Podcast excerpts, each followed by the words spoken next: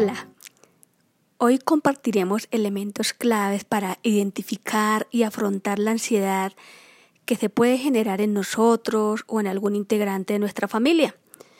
Pues las situaciones que hemos estado transitando y donde hemos sido probados en todos los aspectos, económico, emocional, familiar, laboral, están desencadenando afectaciones en la salud mental.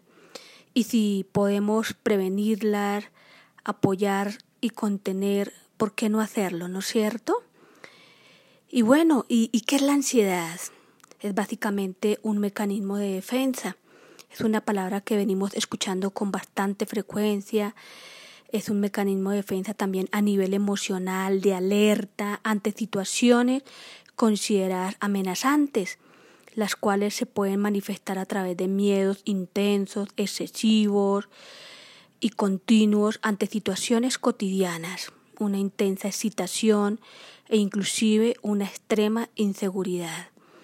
Y a nivel fisiológico se puede presentar taquicardia, palpitaciones, respiración agitada, sudoración y sensación de cansancio e inclusive afectar la calidad del sueño. Y bueno, entonces, ¿cuál es la invitación? Lo primero es a lidiar, manejar nuestros temores, la ansiedad, reconocerlos y aceptarlos. Y vamos a hacer un ejercicio reflexivo de anticipación para saber cómo están nuestros recursos internos. Así que te invito a que te coloques en una postura cómoda, Respira lento, profundo y pausado. Y vamos a revisar cómo te sientes a nivel general.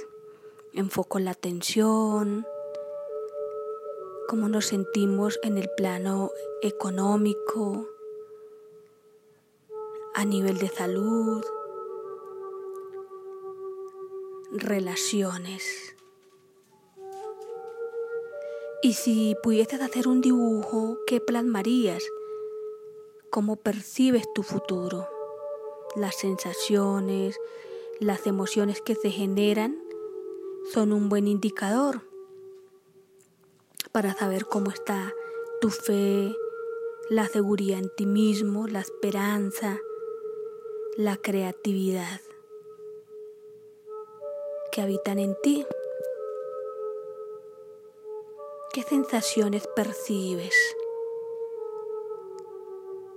Y obsérvalas como un observador desapegado. Y lo maravilloso es que cuando adquirimos el hábito de hacer este tipo de pausas e ir a nuestro espacio de calma, conectamos con energía sanadora, dinamizadora para afrontar cualquiera, cualquier situación y salir victorioso ante ellas. Y con ejercicios tan sencillos como estos gestionamos la ansiedad y que no se nos vuelva un trastorno. Y a nivel familiar, mm, ¿cuál es la, la recomendación? Hay varios elementos, pero quiero enfatizar en unos muy pero muy sencillos estar muy atentos a los comportamientos, actitudes, a lo mejor de miedo, fobias en los integrantes de nuestra familia. Es estar atentos a, a esa parte emocional y generar espacios para compartir o hacer actividades donde podamos e-, evidenciar cómo nos estamos sintiendo, identificar los contenidos en los diálogos. Si es un lenguaje positivo, negativo, pues estos son un indicador y un reflejo de cómo está el mundo interior. Mm, que haya un clima de apoyo también, eso es fundamental, de compañía, de diversión, son elementos esenciales para que nuestra familia se sienta segura.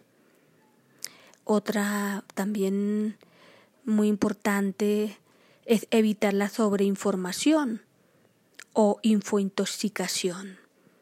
podría aumentar más nuestros niveles de nerviosismo, miedos, la incertidumbre.